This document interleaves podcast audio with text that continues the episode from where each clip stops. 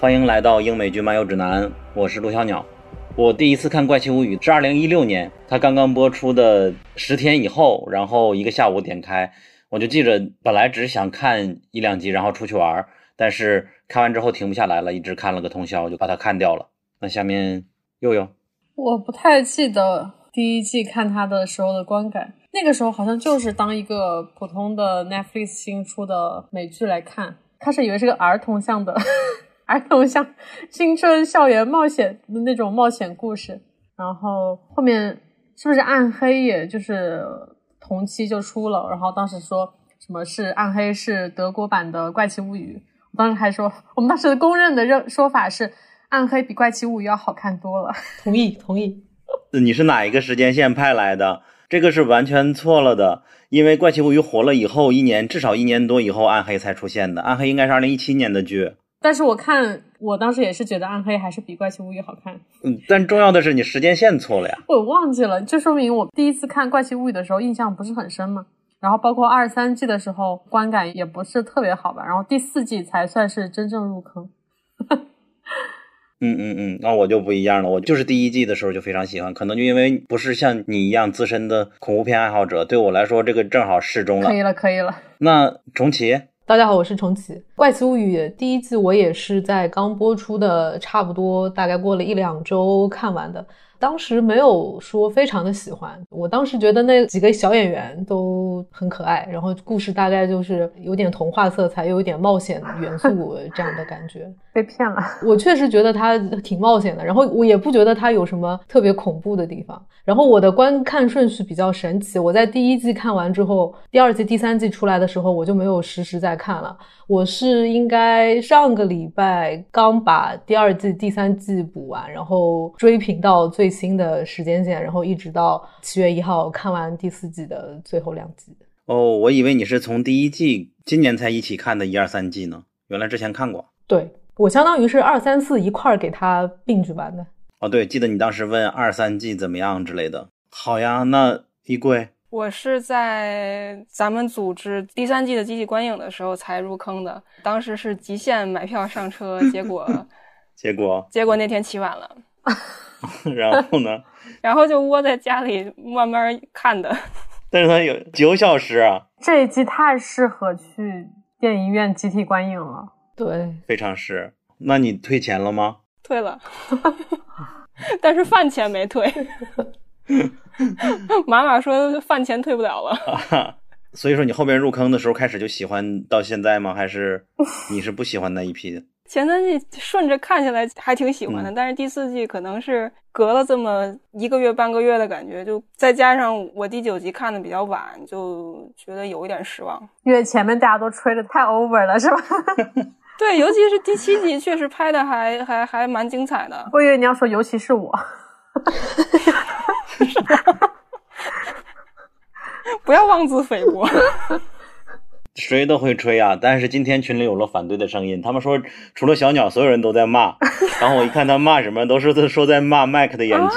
哦，麦克，但是麦克的演技很值得骂吧？演技也不只有麦克一个人有问题。是吗？你既然麦克在唤醒小十一的那段台词表演的不好，我觉得现在我们加入一个环节吧。那个悠悠，你可以表演一下那个吗？Fight, fight! I love you. 展示一下什么是真正的演技。我觉得比麦克，我觉得比麦克就是说 I love you, fight, fight 的这 这一段非常非常黄健翔的，就你不是一个人在战斗的这种这一段更尬的是。威尔和 Jonathan 他们这对兄弟的那段有点莫名其妙的肺腑之谈也非常尬，就这感觉是两个两个就没有人没有任何人在意的，突然来拥抱了一下，两个 loser，就突然开始互相安慰了。你知道吗？那场戏在他说 You are my brother 之前，我因为不记得剧情，我以为他俩。什么？我的天！那场戏在预告里的时候，我这我以为他抱的是麦克，我还说怎么这这样的剧情都直接放出来了？不是不是，小鸟跟小蛙一样，他看的时候也说，原来他俩是兄弟。我肚子都笑疼了。我就寻思，怎么突然又加一个，好像就是麦克已经是麦克嘛？威尔啊，就突然 Will 作为一个异性恋的三角恋的苦瓜一样的角色，突然又给他一个深深喜欢他多年的一个男人出现了。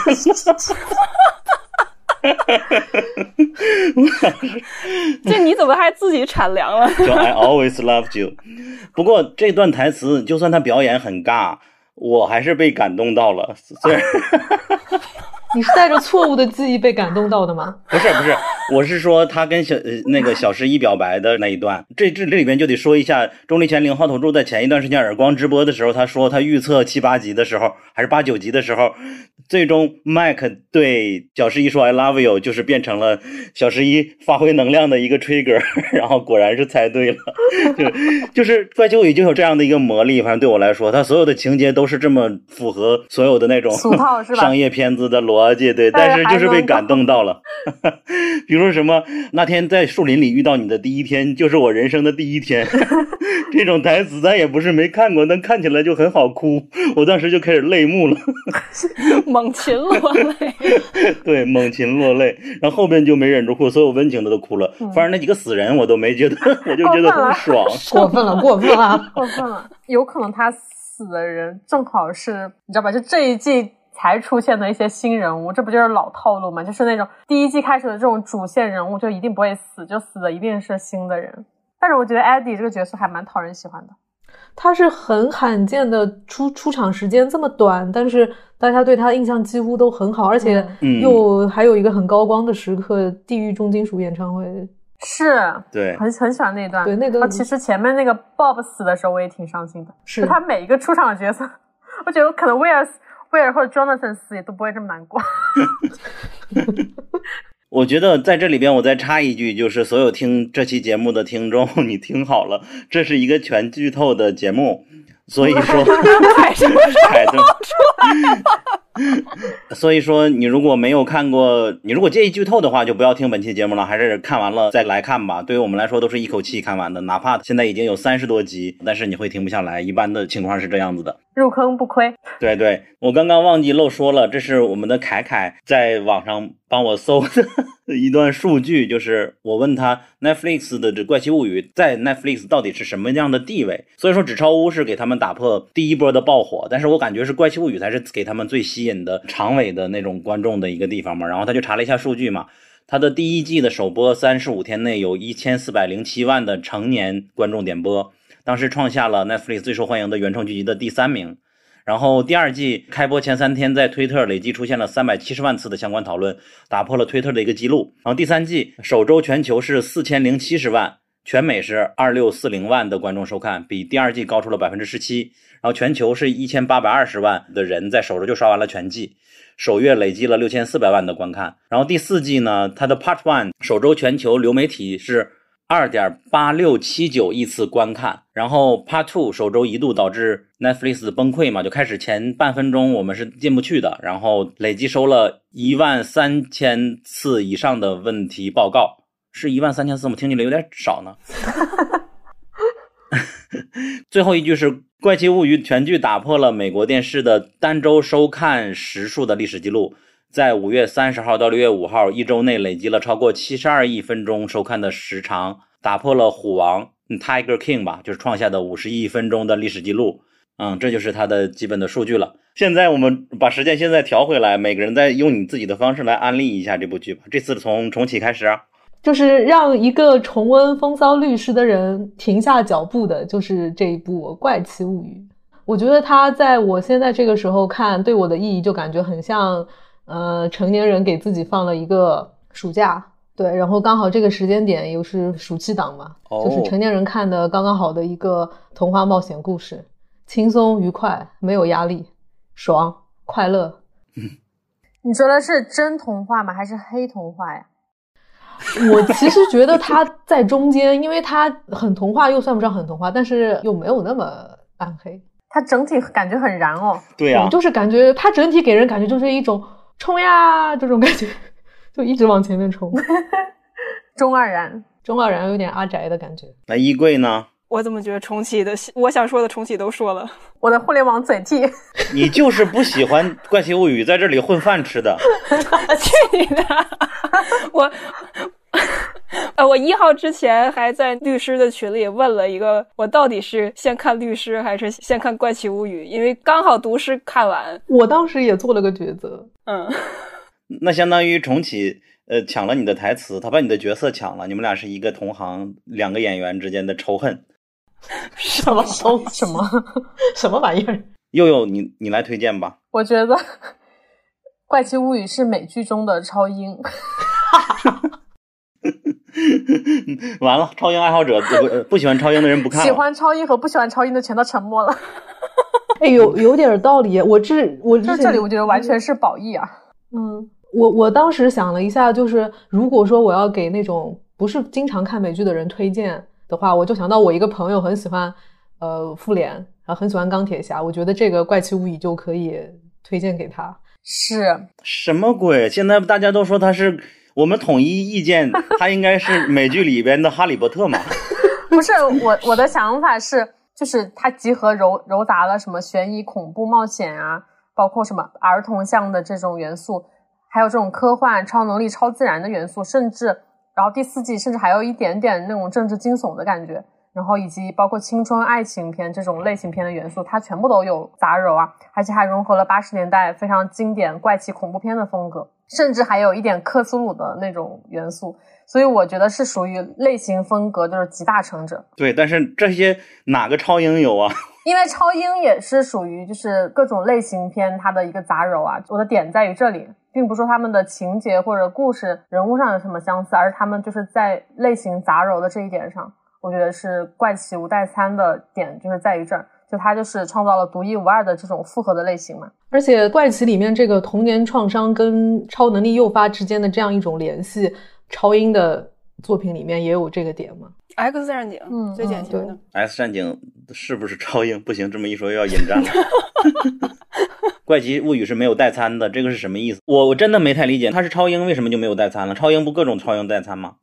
他前面说就是《怪奇物语》融合的类型片实在是太多了，所以也也不好再去找另外找代餐，因为它本身就是一个代餐。OK，就是你比如说你想看超自然科幻的题材，或者想看恐怖冒险题材，每个题材每个类型它确实都有很优秀的剧，但是你把这些元素融在一起，你想说在一个剧里去表现它，我觉得我目前就只只在《怪奇物语》里看到了，嗯，别的剧就是不太有类比的吧。大概懂了。然后衣柜是不是说了那个 哈利波特是 他的代餐？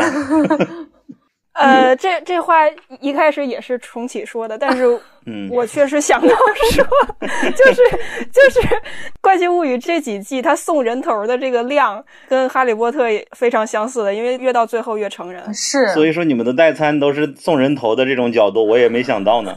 哎，他一个刚刚说的那点，我是挺认同的，就是因为《哈利波特》也是前面什么两三季，就是凤凰社之前，你都会觉得是完全是一个儿童冒险向的一个片子，就不会想说后面剧情会这么暗黑。好像是从那个凤凰社开始吧，它剧情就一步步的就开始，而且甚至是在火焰杯那里就直接出现了死人，这个是之前完全不会想到的。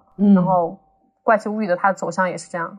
而且就是像呃，就是怪奇第二季、第三季出现的那个，就杀掉 Bob 的那个那那那个怪物，它不是就很像呃《哈利波特》里面就是神奇动物那一些这种奇奇怪怪的一些一些动物。然后像第四季 Vecna 出来这个反派。就很对应到《哈利波特》里面的一些黑魔法，然后什么食死徒，然后这种什么摄魂怪，对一些没有鼻子的人，对，就潜入一些黑那个黑暗黑意识，就潜入你的那个大脑，控制你的这个思想元素。我觉得跟《哈利波特》有很多地方是蛮接近的。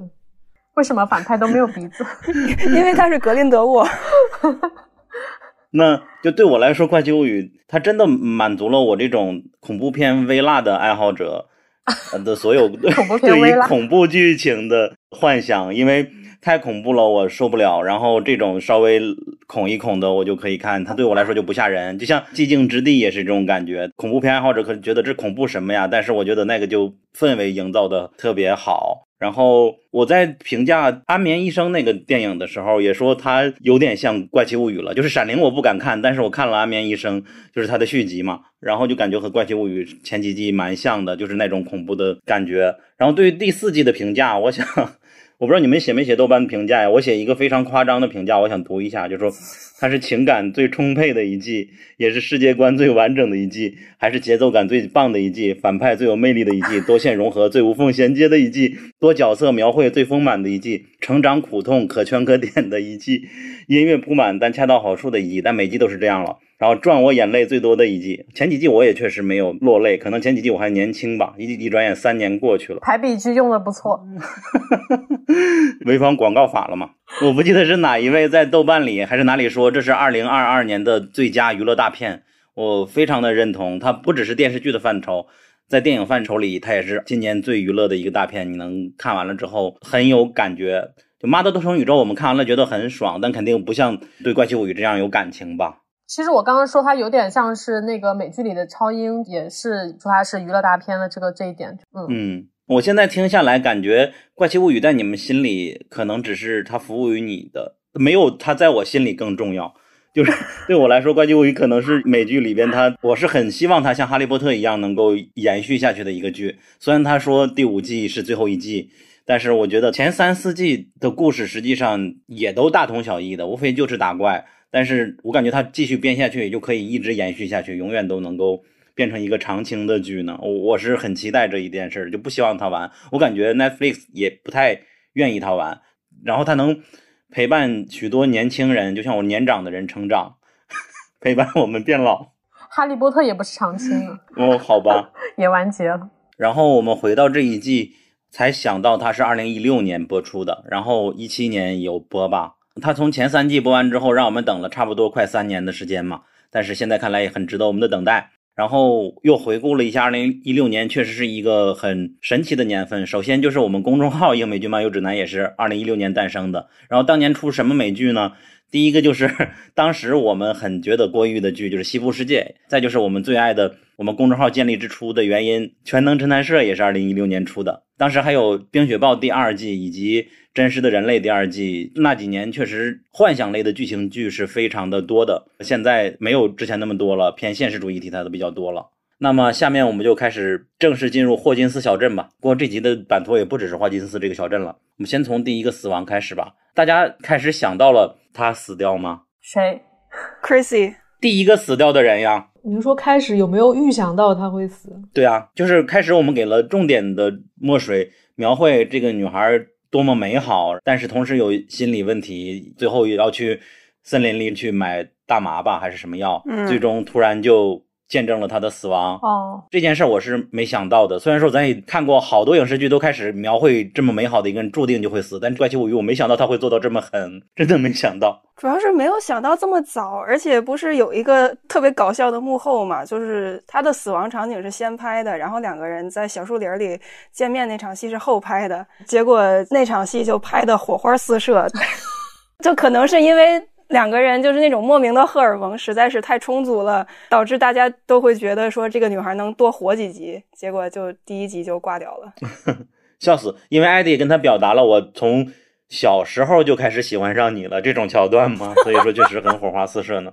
我比较没想到的一点是。这几个角色对我来说是完全陌生的，就是不知道他们就是出来还占这么大的笔墨，到底是有什么用意？而且在《怪奇物语》本身已经有这么多这么多的人物的那个前提下，他还要引出这种新的人物，然后我当时就不知道他后面会怎么发展。然后当那个女孩她第一个死者她死掉的时候，我就想说这应该就是个影子，就后面可能还会有接二连三的那个死亡事件。不过他死亡的方式还是让人觉得。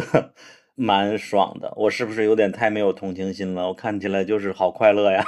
他的死亡方式是不是借鉴那个那个什么恐怖片，就是倒着从楼梯上走下来，然后那个脑袋转过背的那个驱魔人？对对对，那种感觉。驱魔人不也是飘起来的吗？对吧？对，我觉得那个还蛮惊悚的。然后翻白眼又是模仿的谁呢？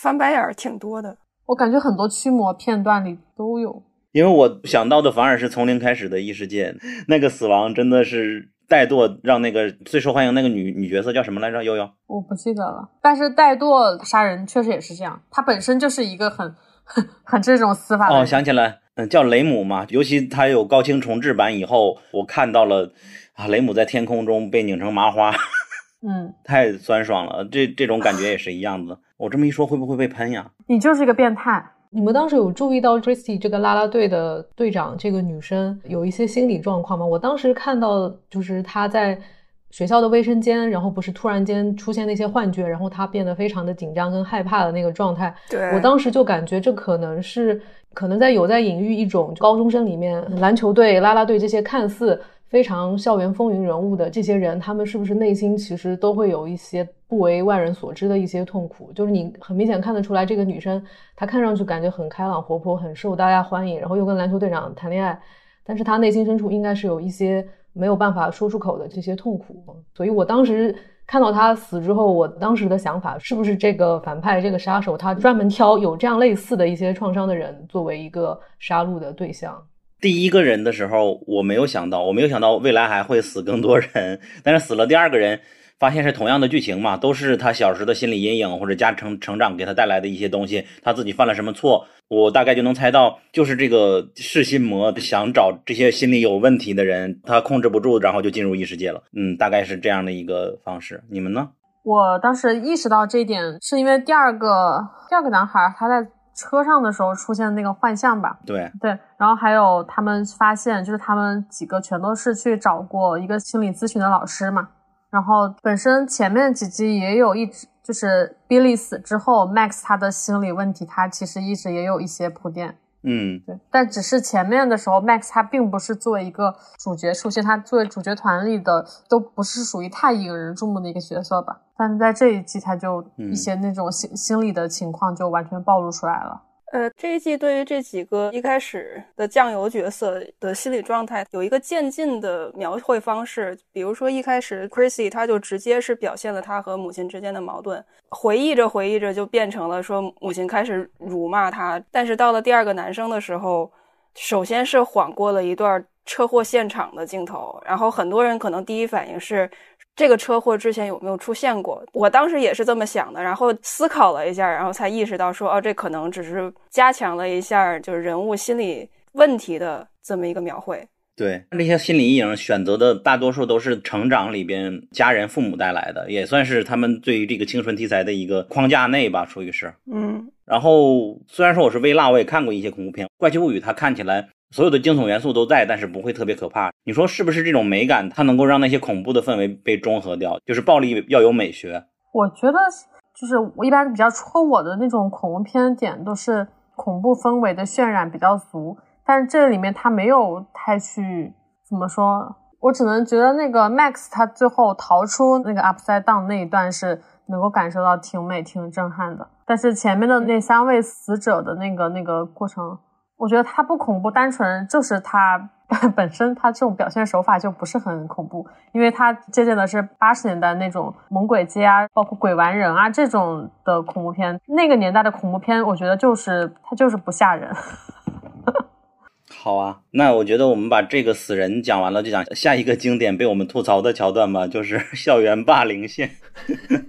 这个可能是整个这季我看下来最觉得奇怪的一集了。但是后来看了介绍说，这是为了致敬魔女佳丽，对吧？是，就是小十一在溜冰场，然后非要凹个造型把对方打出血，这些剧情都很模仿，很模仿，所以就导致了看起来我是觉得不是很有逻辑的。别人都在旁边看着，为什么呀？这条线对我来说非常没有看头。就是小十一一边是校园霸凌，然后一边是他回忆里面实验室的创伤性记忆。就是因为他实验室里这一段，其实包括和爸爸和妈妈的回忆，其实都是前三季已经有出现过的东西。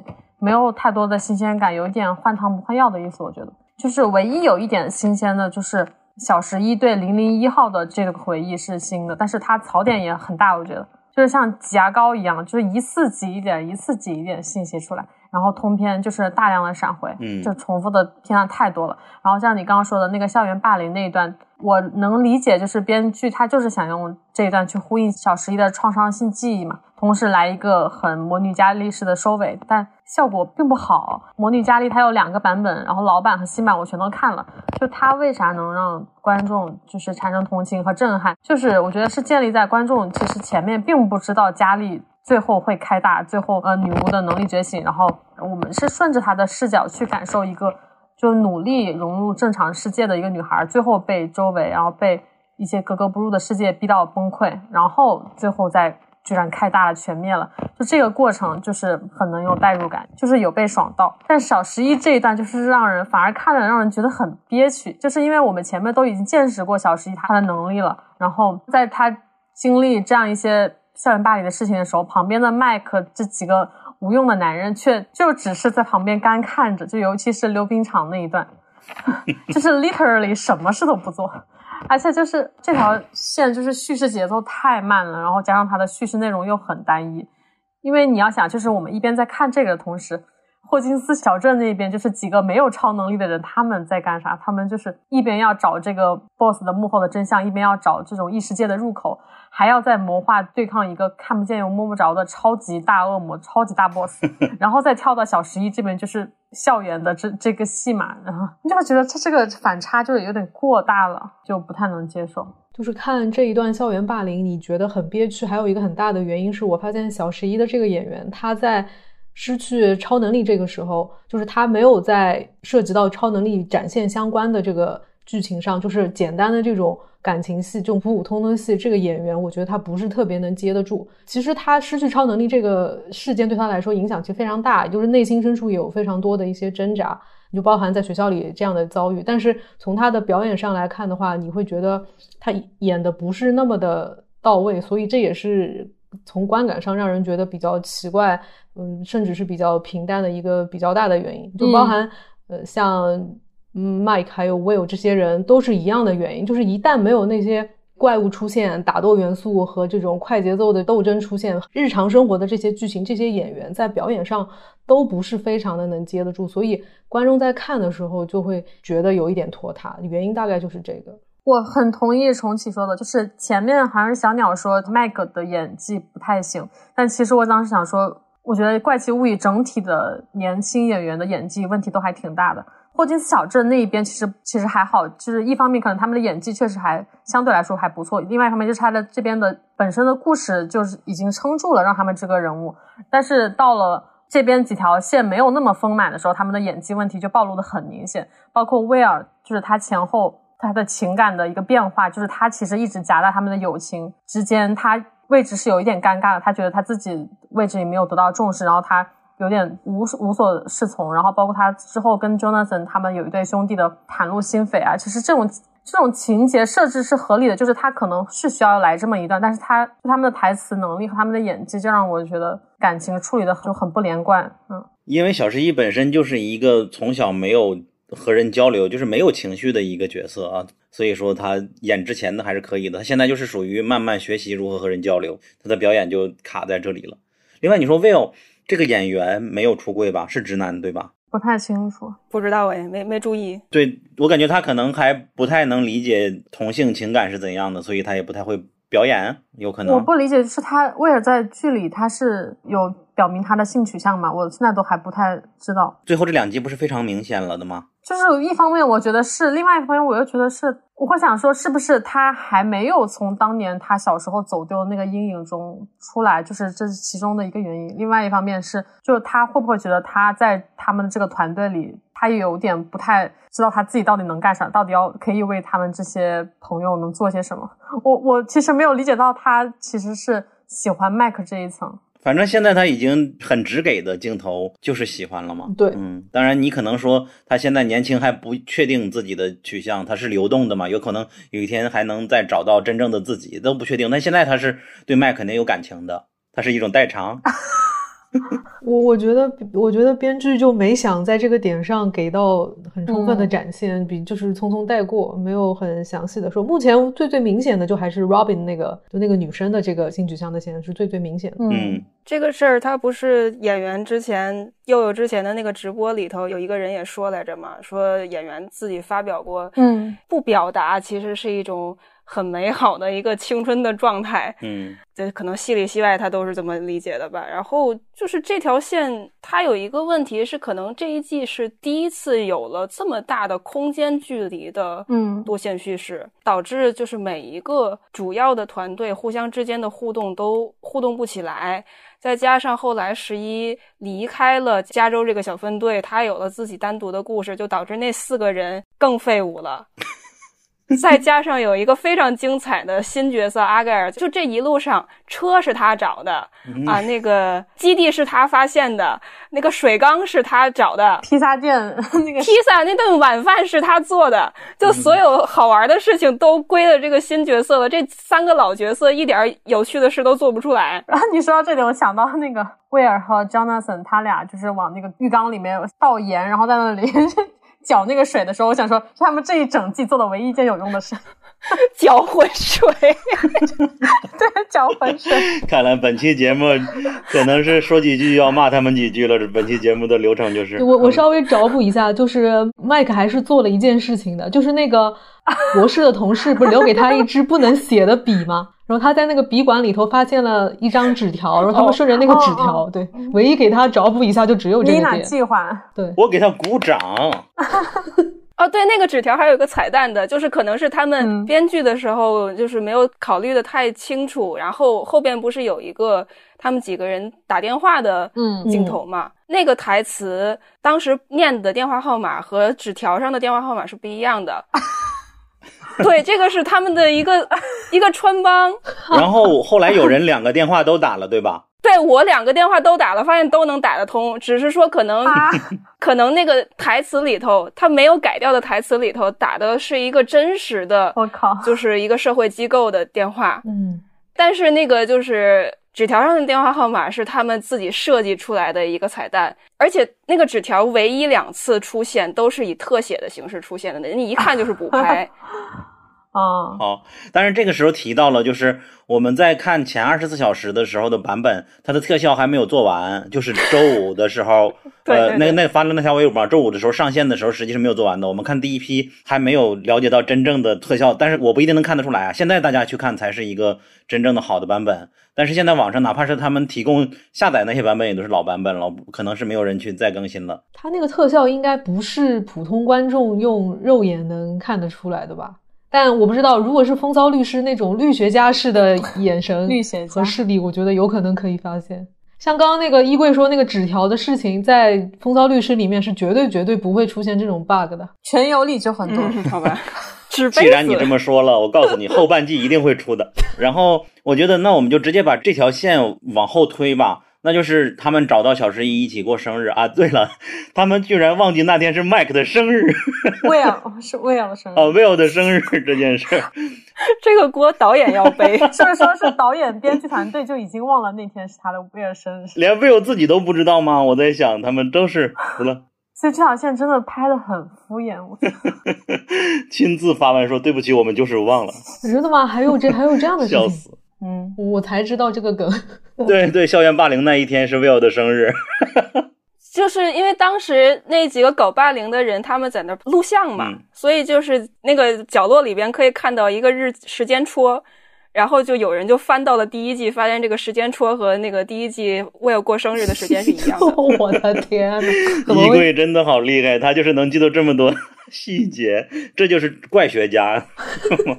那个，然后是不是他们几个就被军方抓走了？科学家这个方向的人抓走了，对吧？然后抓走了，就是但知道军方有另一个极端的团体想要把那个小十一 terminate 嘛，就是杀掉嘛，所以说就想把它保护起来。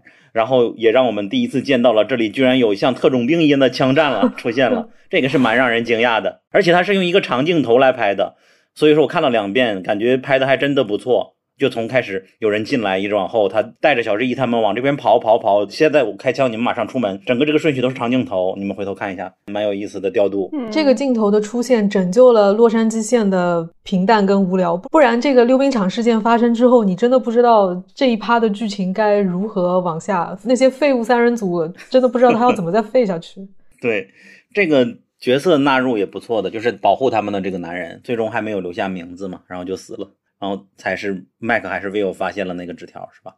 嗯，然后他们被抓走了之后，他们就开始找小十一。然后我记得文森特发了一张截图，就是在沙漠上有一个门，然后写着这个门也太难找了吧，这个隐秘基地也太过隐秘了吧，那么平坦的地方有一扇门，笑死我了。想到了那个那个魔法那个剧，去年那个魔太阳召唤，就另外一部魔法的剧，女性为主的角色的那个，就是他们用织布的方式来操魔法编织。哦哦哦呃呃，时光之轮，时光之轮嘛，他们嗯后来出现逃离的那个黑暗的地府，不叫地府了，也是一个类似哦，的门，对，那个门 都有点像的。对对，我就感觉他们这种隐秘基地到底是怎么做到的，这么隐秘？上线还有唯一的一个看点，我觉得是他们想要知道那个 Nina 到底代表的是什么，然后他们去找到了 Dustin 的之前那个远程女友，嗯然后想要让他用技术黑客技术来嗯破解一下这个，就那一段就是稍微有一点点看头。我觉得达斯汀的女友，她现在的高光程度，在我心里就像那些，比如《老友记》里面有一个超级巨星客串一样的感觉。她现在已经达到这种光环了，每次出现都是神一般的存在，就是戏份好少。而且他们家这帮孩子是真的太好玩了。对，嗯 他们一起糊弄他爸爸那那里还是挺有意思，就是很也很经典的这种喜剧桥段。嗯，就是每一个桥段都不是敷衍的，全都给你撑起了一个电影般的情节的感觉。就是他单独这一个桥段出来，就好像他也像主线故事，而不是像副线一样敷衍过去了，就很棒。可以到苏联这条线了。废物线不找吗？不想说了，废物线刚刚不已经说完了？大家现在知道废物的名字是什么？佑佑，你重复一下吧。废物一号 Mike，废物二号 Will，废物三号 Jonathan，就他们仨。那那个披萨店小哥都都不算，披萨店小哥还是挺有用。好的，那接下来我们就进入霍金斯线吧，就是 Dustin 线吧。他们开始就是因为人死了，然后那个叫 Eddie 被误认为是一个杀人的凶手，哦他们就不相信，肯定知道那小镇又出现恶魔了，他们就开始找 Eddie。然后另一拨人呢，就是校园里的老大哥吧，他就想找到艾迪给那个死去的女孩报仇嘛。对他以为他以为艾迪是那个邪教头子，他们有个地狱火的组织。本身他们这个 D N D 龙与地下城的这个这个游戏团儿，他们叫地狱火，这个名字起的也很像。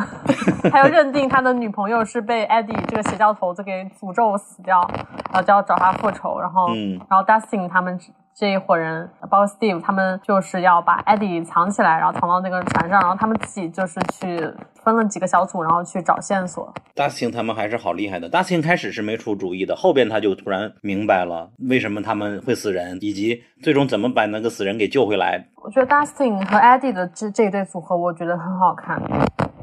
是的，是的，特别有看点。就是之前 Steve 他们他带几个小宝宝的时候，都还没有觉得 Dustin 和 Eddie 的这个 CP 这么搭。然后他们分组还是按男女分的嘛，就是呃，Nancy 和 Robin 去找疯人院里边那个亨瑞的爸爸嘛。Nancy 和 Robin 他们那条线，我当时也磕死了。对，那个那个线也很有磕点，就是就是怪奇所有的同性的这些线都很好磕，但不知道为什么最终编剧好像选的都还是异性恋的线，，对，太失望了。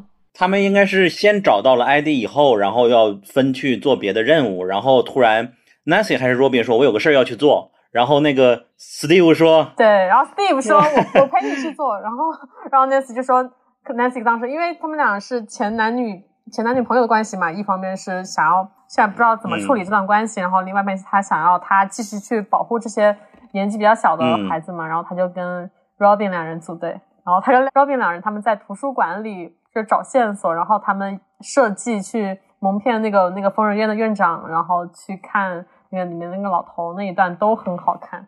包括他们的互动，我觉得也很有爱。对，而且他俩互相还做了一些情感咨询，就是还顺带聊到了 Nancy 和 Jonathan 之间的这种又说不清道不明的一些关系、一些情感的东西。对，嗯，：“我觉得主要的目的就是这样，就告诉他，嗯、我和 Steve 没有关系，你们俩可以恋爱，什么那种感觉。他以为 Robin 是和 Steve 有暧昧嘛？他不知道他是拉拉。对对，嗯不知道嘛。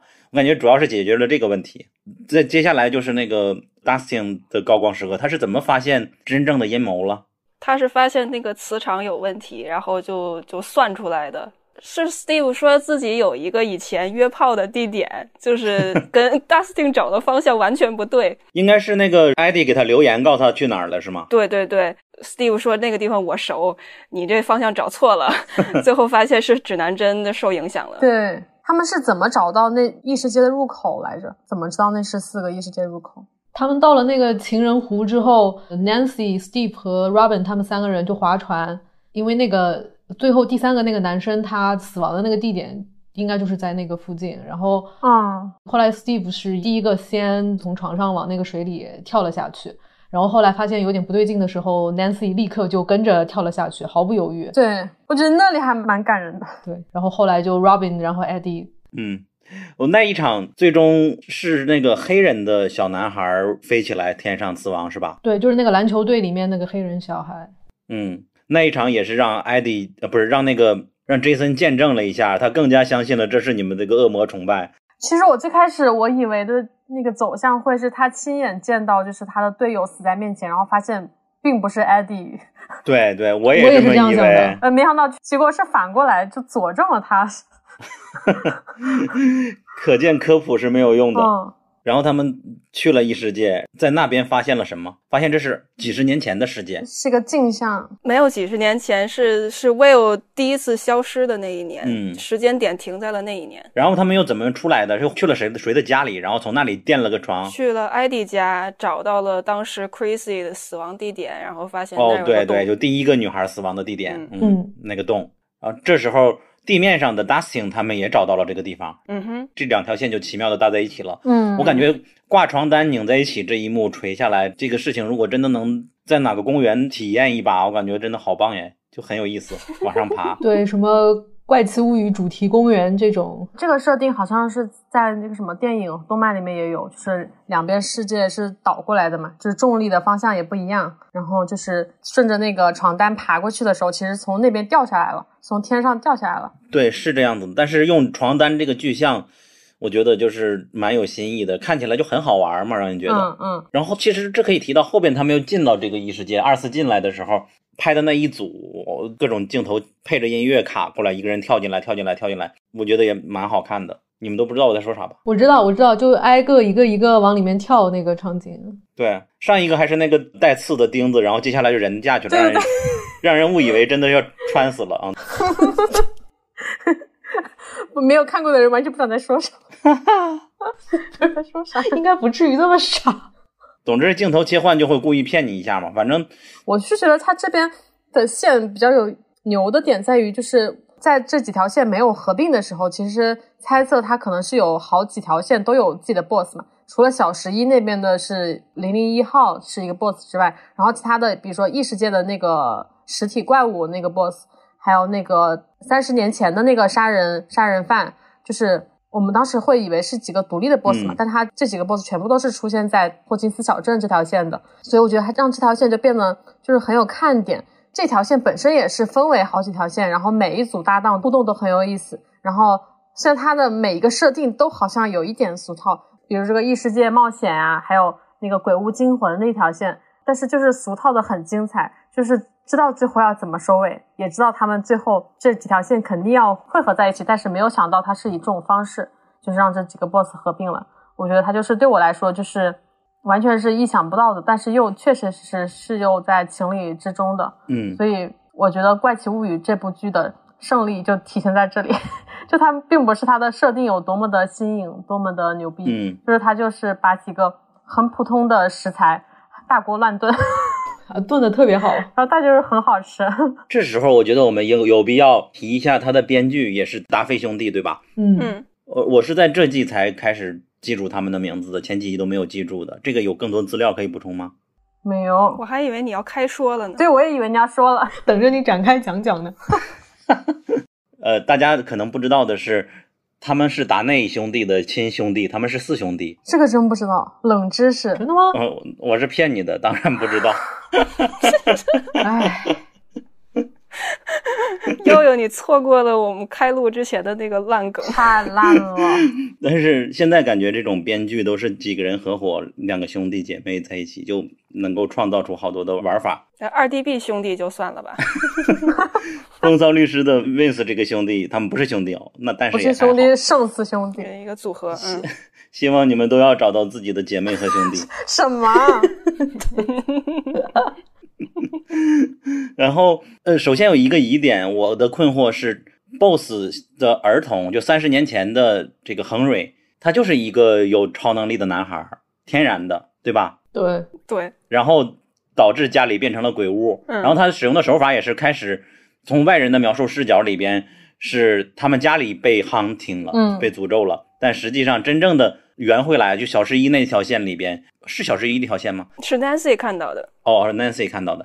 就总之告诉他原貌是亨瑞导致了自己父母的死亡，然后他又被拿到了那个实验室里边开始做实验。所以说，世界的最初还是源于这样一个有魔法的人，就是有一个特异功能的人。这个我觉得还蛮巧妙的，这个也很哈利波特。这不就是那个谁的设定吗？就是那个《神奇动物在哪里》里面那种有超能力的那种小孩叫啥来着？呃，那个默默然。对对对，很像默默然的这种设定。嗯。但是在怪奇物语里，目前还没有天然奇怪的小孩，有能力的小孩。就除了他，应该都是后天造成的。对，当然，我感觉未来如果他真要拍到七八季的话，这种可能性也会有的吧？也会说世界上实际上有啊三十二个奇怪的小孩，这就变成了 散学院，地球三十二子 散学院了，四十一个伞院是吧？忘了他多少个了，也有可能未来往这个版图扩。我觉得那个鬼房这条线很精彩。就是因为开始他们只是想要追踪一个三十年前的杀人案嘛，就是三十年前又有人以同样的四肢被折断这种死法来死去，然后当时有一个又一个连环杀人犯，然后第一个死掉的那个家庭里面的那几个爸妈妈包括小孩都是死在这个家里，然后他们才去调查这个事，就开始完全不会想到这个凶手就是在这个房子里。就是完全没想到，而且他的开始的那个叙事的视角是有一点误导我们观众，完全就是没有把视线放在那个最小的男孩身上。对，就虽然其实他前面完全有提到说，讲到那个小孩说他幸存，生性比较敏感。对对对，生性比较敏感，然后说他到了这个大房子怎么怎么样，但是其实完全不会注意，只是后面知道是他的时候才会想到这些线索。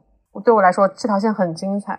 嗯。我们就是知道他的套路，但是就想不到他是用这个套路。嗯，是，他是借用了一些经典的套路，他要把它组合起来。包括 Nancy 和 Robin 他们去疯人院看那个，哎，维克多还是维克纳那个老头？维克多。嗯，看维克多那一段也是沉默的羔羊的那种桥段嘛，他拍的就是也也还挺精彩的，就是就是现在都还没有想到他这几条线就是这么配合起来了，还是让我觉得很精彩。我本来以为那个维克多会突然间向 Nancy 伸出手，或者是突然吓他一下，干嘛的？但是他们说跑就跑了耶。那亨瑞长大这条线呢？就是你们有猜到他是那个 Number One 吗？没有，我知道。由于我观看顺序的关系，我很早就被剧透了。就是 Vecna Henry 还有零零一是同一个人。那不叫知道。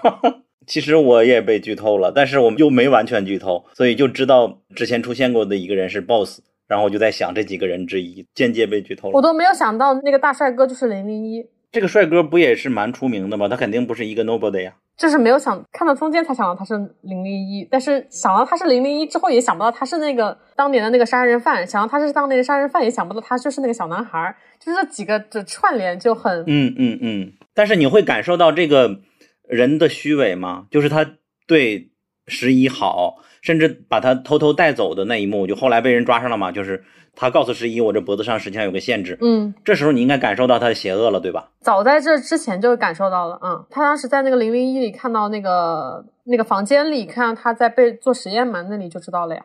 嗯，对，就是我我这里就是我看的比较晚的一个很大的缺点，就是我没有办法体验到这一个部分，因为我看的由于过晚晚了大概有三个多礼拜，你要完全不被剧透非常难。我。我在这之前就已经看到无数张零零一的梗图，就是那个烧焦的脸跟那个 完好无损的脸的对比，然后还有那个之前 呃二十度、三十四度、二十二度跟三十二度，呃，我是大概看到第四集的时候知道了他是一个反派，就是就是他最后第七集的时候那个扭着脖子这个我也到处看到了杀人的那个那个状态，就是很多人把他做成做成二创的封面。我 B 站的这首页上到处都是他这张图，扭脖子的那个动图，我我也看了好多遍。就反正是提前知道了一号是反派，但是就是几个身份的互相串联是自己看剧才发现的。那可能我是唯一一个从头到尾这一季都没有被剧透的。那你好幸福啊！但是有一点大家应该都能猜到了吧？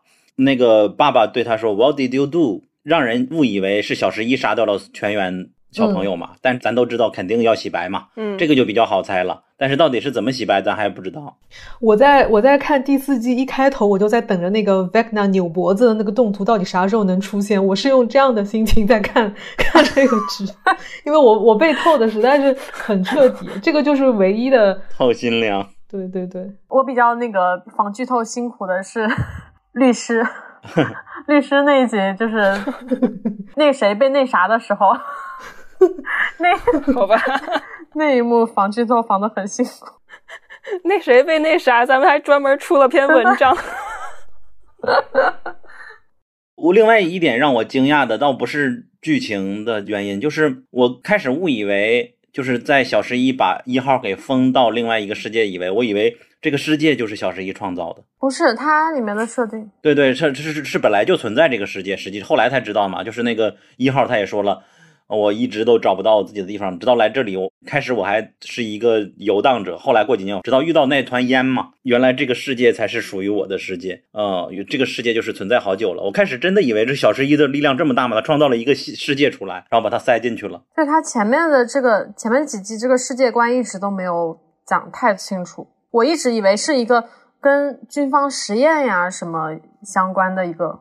就是不太知道它到底是不是一个真正的存在的一个超自然的空间。这个甚至可能也是前几季编剧也没有这么想，就是到了三四季了，必须要扩大版图了才会这样想。就包括第二季还是第三季才出现这个实验室里有好多超能力者，还找到一个后来死了嘛，是吧？所以它这一季其实是有三个空间，是不是？就一个是呃霍金斯的主世界，一个是他的一个镜像的一个异世界，还有一个是。Boss 的精神世界，就是他要杀人的时候，就会把那个人拖到那个世界里。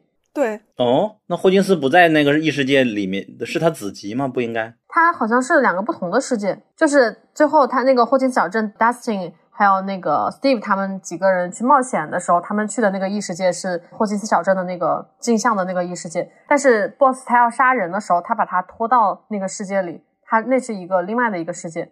因为他的那个是他的本体和他的杀人的时候，他是在两个不同的世界里嘛。就 BOSS 自己在做这个仪式的时候是在哪个世界？在做仪式的时候，他的本体是在颠倒世界里边，他在那儿吊着。对他身上那个藤蔓都是跟那些世界是连着的。但是他是从广阔的异世界去到了霍金斯的颠倒世界。你说的广阔的异世界指的是什么？就是小十一把他封进去的那个世界呀。那个和霍金斯的颠倒世界是一个东西啊。我的理解是，那个异世界就是一个很大的世界，它并不只是霍金斯小镇有那个颠倒的事件。那我刚才问，不是说霍金斯颠倒世界包含在那个异世界里吗？不就是？我没懂你说这个异世界指的是哪个异世界嘛？它这里面出现的空间太多了。你说的是踩水的那个异世界吗？就是小十一把他丢进去的那个世界，就是那个 Upside Down 的世界啊，也就是他们那个霍金斯小镇一群人就是去到那个异世界。对啊，然后他们去暗杀，嗯，这个夜王也是在这个世界呀。对啊，我说的另外一个不同的那个空间是小十一他的精神去到的去拯救 Max 的那个世界，一片全黑的世界。对，之前是红色吧，一片红色。他那个世界好像是他会有不同的变换的形态啊。就是 Max 他自己不是也是可以通过他的记忆去塑造一个那个新的场景嘛？所以我觉得他这个场景格外的丰富。但是我觉得好在他几条线都不混乱，就每个都很清晰，都比较好理解。夜夜王夜王太好笑了，果然是同一个造型师，真的效果就很像。夜王这是一个幕后的梗，他是同一个造型师吗？啊，我都不知道同一个造型师，所以那个 Vecna 的造型和夜王会非常的像，就是就是废物的材料再利用是吧？对呀，就感觉下一季就可以把二丫这个角色引到《怪奇物语》世界里来了。然后那个 Max 应该直接从那里挣脱，然后一把刀，嘿。对的。但是那个四个钟声，这又是来自于哪一个恐怖电影啊？而且他怎么知道是四个钟声来？当时推导出来，是麦克斯自己记得有四颗钟声，就觉得说可能是四个人。因为当时他们应该是从他们从入口判断出来的吧，就是那个异世界有不同的那个好几个入口，然后他们就接着又想到说受害者个数可能也是也是四个人，然后四个钟声，四个钟声是 Max 想的，没错。对，是是 Max 进入这个世界，然后他后来出来的之后回忆说，我听到那里有四个钟声，所以说接下来人是第四个，只有第四个可能世界入口就打开了，他是凭记忆想起来的。Max 好牛啊！但是我好像和大家没有同步的是，他是第七集他跑那那一集吗？Max 跑，对，第七集。我没有像你们感觉到那么燃，可能就是因为之前被剧透了，因为我没看那一集，然后听到了他说好燃啊，我就带这个预期就没有感觉到特别燃。而你看 Max 说 “fight I love you” 的时候，居然看哭了。那个没有觉得燃啊，那不是温情的一面，我们中年人就容易被温情的所感染。我觉得那里超就是全片，我觉得是最大的泪点呢。可能也是当时我没有觉得那首歌好听，现在我才觉得这首歌好听。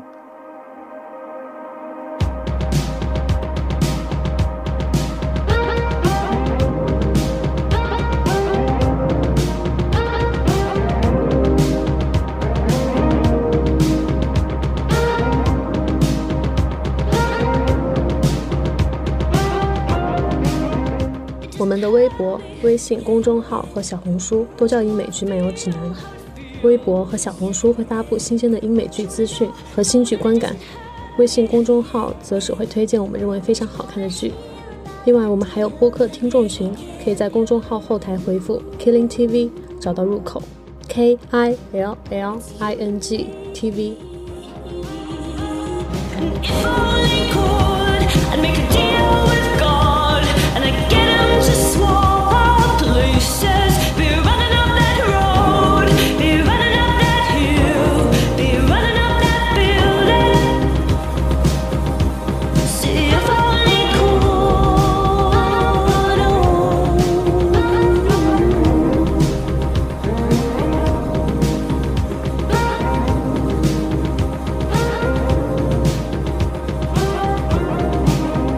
我觉得这个还有一个感动的点是 Max 这个角色的成长，因为他最早出现的时候是第二季，第二季他是跟 Billy 是一起来到霍金斯这个小镇上，他是作为就是 Dustin 他们班上的一个转学生，他其实属于一个外来者，而且他在第二季前半部分的一些角色，他其实非常不讨喜，因为。他感觉跟 Billy 两个人这种新来的居住者没有很好的融入这个小镇。然后虽然 Dustin 和 Lucas 非常喜欢 Max，觉得他很酷，打游戏又非常厉害，排名一直排第一，就一直很想接近他。然后 Max 对他的反应是：你们这些 stalker 就不要再跟着我了，就是其实挺厌烦他们的。然后 Mike 一开始对呃 Max 有非常大的敌意，因为小十一不见的时候，第二季他其实非常想小十一嘛，而且 Mike 总觉得呃 Max 加入之后会取代了。一部分小十一之前的那个地位，他其实是不欢迎这个人来加入的。而且一开始的话，其实 Max 的戏份也没有非常的重，但一直到第四季第七集的时候，你会发现原来呃 Max 到了这个霍金斯小镇上，已经跟周围的这些小伙伴建立了非常深刻的友谊，然后最终是因为这样的一个深刻的友谊，才让他从 b e c n a 这个世界中逃脱出来。对，他是这样子的一个成长历程。所以我这几个小孩组里面，我第一个喜欢的是 Dustin，然后第二个喜欢的其实就是 Max，然后 Max 现在在我心目中跟 Dustin 的地位已经差不多了，因为你再对比一下废物一号跟废物二号，你就会发现 Max 的整个角色的塑造要非常的丰富，而且丰满度也比其他的这些小孩要要高很多。哇哦，这就是一起看二三四季的结果呢。然后我这个我就想到了，我之前在极客发了一个动态，因为我是为了安利大家去看《怪奇物语》，让没看过的人看，我就说我要不然发起一个挑战吧，非常狡猾，发起一个挑战，没有看过一二三季的人，我征集你们，直接看第四季，看看能看不看懂。但实际上我就是想安利别人去看，然后真的有好几个人去看了，然后他给我评论说，我看完第四季又看一二三季，我惊人的发现 Max 居然不是主角，怎么可能？是啊是，而且我记得其实当时看前面的三季的时候，就跟朋友聊天的时候，其实很多人是分不清 Max、Nancy 还有 Robin 他那几个女性角色的，因为他前面其实前三季从《龙与地下城》这个游戏的开始引入，其实前面的主角都是男性为主，包括小孩啊。就是那几个女孩角色都是其实属于稍微有点陪衬的，除了小十一之外。但是到了这一季，我觉得反而这几个就是女性角色就是越来越出彩。对对尤其是 Max，他比较让我感动的一点就是他和 Billy，就是我其实看前面的时候，Billy 死掉的时候，我没有想到他会给 Max 带来这么大的这个这个心理阴影、心理负担。就是像刚刚重启说的，前面其实我看的时候，我也没有觉得 Max 是一个多么，就对我来说是一个有点被忽略的角色，就是不会太去注重他的这个心理，他现在的那个那个心理状况是怎样的，而且前面反而会去关注像威尔他这种刚从异世界回来的这种人，还有小十一这种经历过实验室创伤的人，他们的这些方面的他们这个心理轨迹表现的还是挺多的。但是 Max 就是一个无论在剧中还是对观众来说都是有一个有点边缘的人物。然后这一季当时就讲到他和 Billy 的那那些事情的时候，对我来说我觉得还蛮感人的，因为可能一方面也是我作为一个观众，我都已经就完全忽略到了他这一方面的这这心理的情绪。Max 这次的回忆杀，我感觉好温馨啊！是他想起来，小十一想起了他和 Max，总之是他们俩在一起的画面，哦好温馨啊！他的笑容很治愈。对，而且其实那里比他和 Lucas 的感情更让我觉得感人。他跟 Lucas 的感情很莫名其妙，我觉得。是我现在还是有点觉得，就是前面是在这个角色的戏份不是很重的时候，然后把他配给了 Lucas，就是想要说每个人都有一对一对这种搭伙的这种感觉。但是他们俩其实，我觉得他们的互动没有说太能够说服我，反而他跟那个 Eleven 的感情还蛮让人觉得感动的。哎，宽容一点吧，Lucas 比 Mac 还要好一点的。Lucas 至少还跟那个篮球队长搏斗了。然后我在第二季 Max 刚出场，因为他我记得第一集的标题还是第二集的标题就是 Max 一家那类型的一个惊悚的标题，我还以为他是一个什么惊天大反派呢，或者那季好像还有别的超能力者吗？还是第三季啊？第二季就是小十一出走遇到了几个小孩儿，我还以为 Max 他们也是一个有超能力的家族，和他们变成这样势均力敌的样子，我就蛮失望的。当时对 Max 这个家族出现，好像他们是一个硬塞进来的一个角色。第二季第一集就叫《疯狂麦克斯》。对对对，所以说当时我就记得这个惊悚的标题，以为他们有多厉害呢。就这，嗯，哎，不，你说到这个，我突然想到，就是第二季还是第三季的时候，不是出现了那个十二号那个女孩，就是和 Eleven 小时候是朋友，然后她的能力好像是跟蝴蝶有关系，是不是？八号吧，她可以制造幻象，然后蝴蝶是她最擅长制造的一个形象。其实我当时想到，我看第四季的时候看到了一个剧透，说是这一季会出现一些以前的那个超能力者。其实我当时就以为会像是伞学院那样，就是出来了一二三四五六七八九十，所有的那个超能力全部都出现了。结果没想到只是出现了零零一，然后我就想到说，之前出现的那个女孩好像也有点像是一个废笔了，她就是后面再也没有出现过了。废笔。等我们老了的时候，世界上可能会真的会有好多这种超能力者吧？那我们这条线走到哪里了？就是他们这个刺杀路线，我觉得也，他们制造就像捉鬼敢死队还是什么嗯小鬼当家一样的这种玩具去地下世界，我感觉有点太不可思议了。但是他们计划还是蛮周密的。对，嗯而且他们并没有说我们要找小十一求助，等他来了之后我们再行动啊，没有，他们就觉得要用自己的力量保护霍金斯小镇。对，都没有在等小十一的，小十一都已经不存在了，对他们来说，这个主角真是这季到底小十一的片酬是多少呀？能不能打点折？而且十一到最后都没有透露出自己在中间是有参与的，哎，我也好奇这一点，为什么？就嗯没有说，可能是在在在医院那个场合之下，他觉得也不好说。就是在我没看的剧情里边，他们肯定见面好多次了。呃呃呃，我我我好好像又想明白了，因为最后最后他们在收拾那个老房子的时候，十一把自己关在屋里的嘛，嗯然后那两个男生在讨论，废物一号和废物二号在讨论说为什么 为什么他这么失落，因为嗯，因为 Brandon 博士说他还没有准备好，就是在在打压他，嗯所以他真的觉得自己是没有做好，所以才不敢透露自己有参与。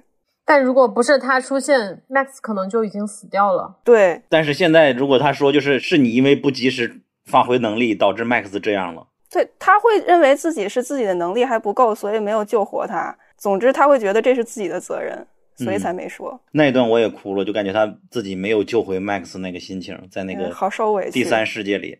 然后他们刺杀计划我们就开始讲了吧。他们是分成几队，然后 Dustin 和 Eddie 他们是负责吸引蝙蝠的注意，就不会干预到那些去老房子里找真相的人。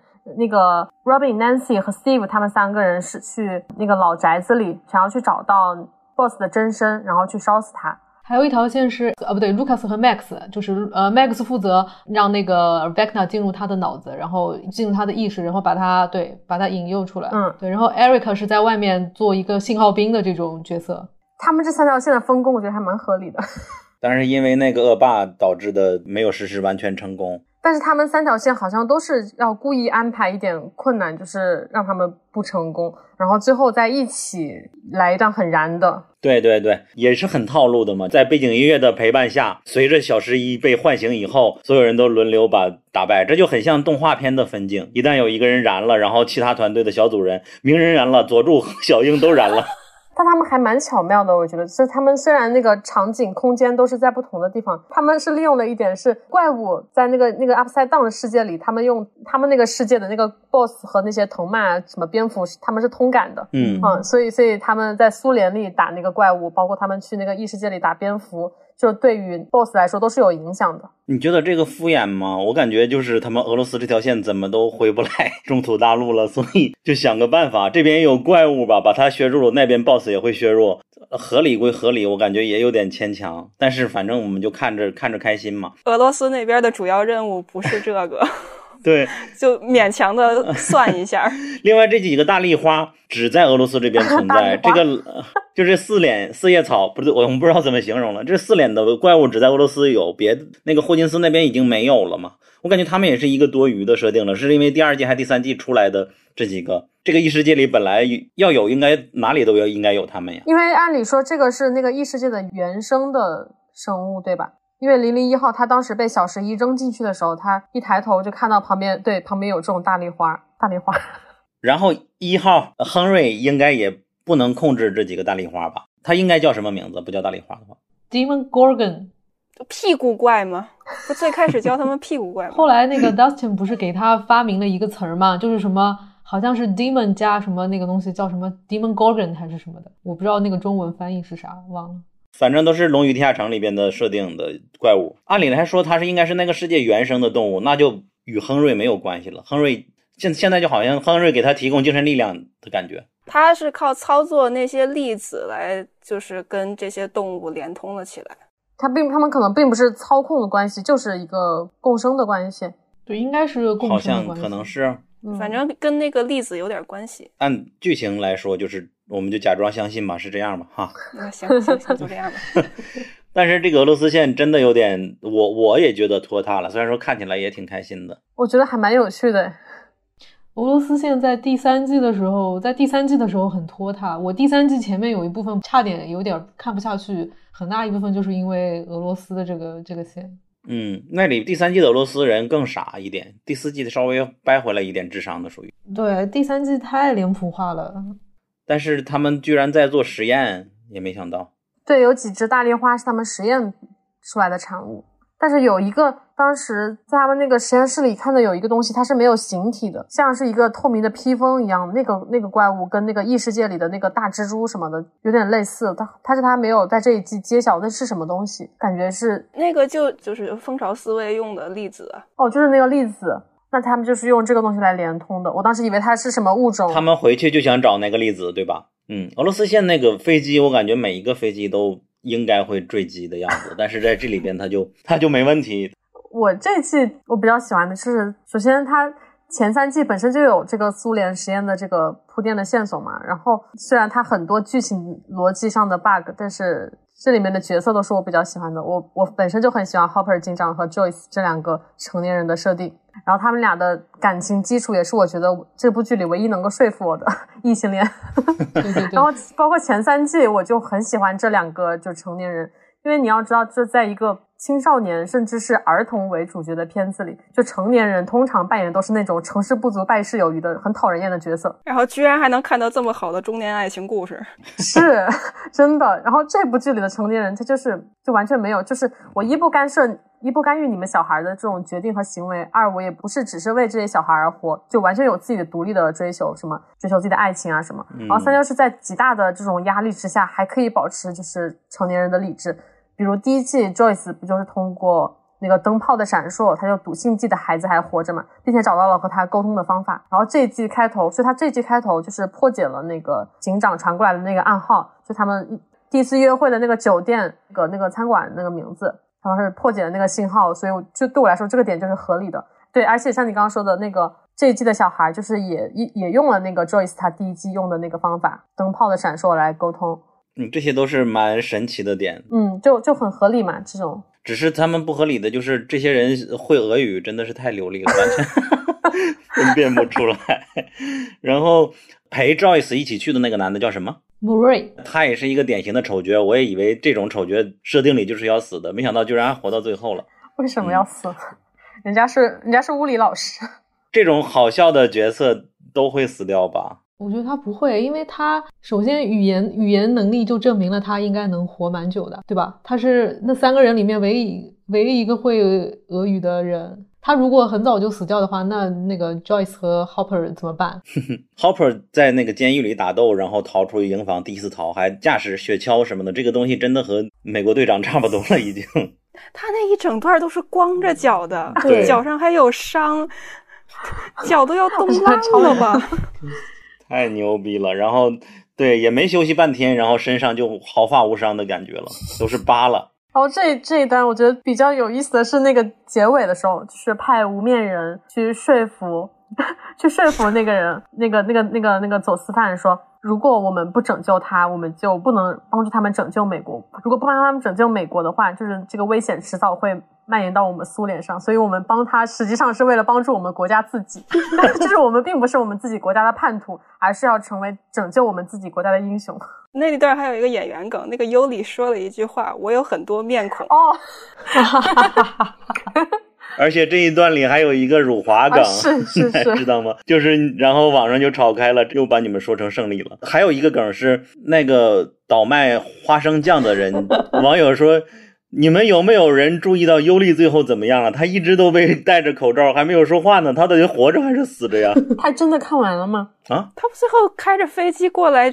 哦，错了，错了，错了。哦，他说的是那个博士，另外一个博士对，哦，说没没人讨论一下欧文斯博士吗？他被枪杀了，还是戴手铐，一直关在哪里？人们可能永远不知道。然后有人说不要担心欧文斯教授，毕竟第二季他在满是怪物的实验室被袭击了，然后被大家忘记在楼梯上也能 活下来。到第四季，那我就放心了，大家都。这一季应该不至于这么惨，因为实验室不可能人都死绝了。而且怪物都已经被杀光了嘛。嗯，那个军队也是。啊，对了，小十一把那个直升机弄下去，是不是把地面上所有车、军方的车全炸掉了？对，差不多吧。所以他们就没有追上，好吧，那就可以理解了。嗯，就军方就是来送人头的，没太理解小十一挂脖子上那个项圈到底有多大的能力限制？没有限制呀，也就是就是那个玩意儿。就还不像《X 战警》里边的那种描绘，就比如说，好像是《天赋异禀》里边不是有嘛？那个北极星带着那个玩意儿，它就也是出现了那种效果，就是鼻血都出来了，就是什么能力都使不出来。但是这一季里边这个意志项圈，它总共就出现了两次，但是第一次好像也不是以意志能力的形式去展现的。你说他小十一流鼻血，我们当时看的时候也有疑问，为什么他每次流都只流一点点，就永远都不滴下来？他流了两边已经很不错了，就代表他已经开大了。感觉就很反现实中的逻，很反现实中的直觉，就是一般不是流下来就会流一嘴嘛，他就他就永远都在这里挂着。这个就是我们完全接受的设定，《怪奇物语》永远的 bug 就是这个流鼻血，所有的能力者都流鼻血，一点事都没有，也不会有什么后遗症呀，也不会贫血呀。要讲讲那个黑金属那个场景吗？我觉得那个场景如果不加那个歌的原曲会好一些。就是你既然让他弹吉他，然后你还加上鼓点儿，加上歌词，这个也是大家都说超燃，但是我没有燃起来的一个情节。就是加上这些东西，就加上吉他以外的这些东西之后，这个人的作用就被弱化了。我觉得你说的也还蛮有道理的。对他后边都有人唱歌了，那个唱歌还不是他唱的，不是艾迪唱的。他可能连了一个音响，但是他同时在那儿弹吉他，怎么怎么样，就不知道那个鼓点声和那个唱歌的声音是哪来的。为什么那个世界还有电呀？我也不明白。看的时候不觉得有什么怪，你刚刚一说，感觉确实很怪。就而且反而如果就只是他的那个吉他和他的人声，可能那一幕也可能会更感人。或者是比如说前面几句是他唱，然后最后你再慢慢的淡出这种 BGM，感觉也行。完了完了，现在你在教人家做事，我觉得他将那个原曲的那个那个原因很明显，就是怪怪奇它所有信息肯定是只给的，它没有那种很微妙的东西，所以你要让那个 Metallica 的这些粉丝一下子就能 get 到这个点，那就是放原曲，他肯定肯定会出来那个原声，嗯就不管那个原声在异世界里面是不是出现是合理的，这个就就另说了嘛。拿最近刚看完的《毒师》举个例子呗，就是那个炸鸡叔最后在养老院的那一段，不是想了一一首歌嘛？它其实是那个《暗黑》的主题曲叫《Goodbye》，但是它的歌词是完全没有出现的，只有只有伴奏。所以如果就如果你不不清楚这首歌，你是不明白那个配乐的含义的。这是比较高级的做法。嗯，好，我感觉时间差不多了，我们在最后聊两个场景吧，一个就是 Max 的死，一个就是呃杀烧死大魔王。我们先从烧死大魔王开始啊，他真的就这个设定我也觉得有点奇怪，就是呃反派一定要有弱点，他就固定在那儿不动，就要等你烧死这件事儿。然后他烧完了他还跑了，能活，你们怎么想的？这种类型的我想到了是宇智波斑，是不是烧死就对所有人，就是任何物种都是有效的？反正怪奇物语里的怪物就是怕火。我感觉任何的那个设定里面，火都是最有用的。是不是火从视觉表达上比较容易有那个容易出效果？不然如果是用其他的，是不是就是而且还只是用白酒瓶套火这种方式来烧，就这就是复古嘛，只能是要如果是现代的话，我感觉这两瓶酒肯定烧不死人家。呃，还有就是苏联线，他们他们那边几个人烧怪物的时候，我一一开始看到那把枪，我想到的是异形，因为异形的前两部都是有这样的，就是火烧大妖怪的情况的。但是，一联想到那边的天气，其实应该是怪形。哦，最后生还者里也是，就是每次看爪哇他打那个丧尸的时候，也也很想用这个这个武器，就这个喷火枪，就是很好用，就对对付丧尸这一类的，就就是好用。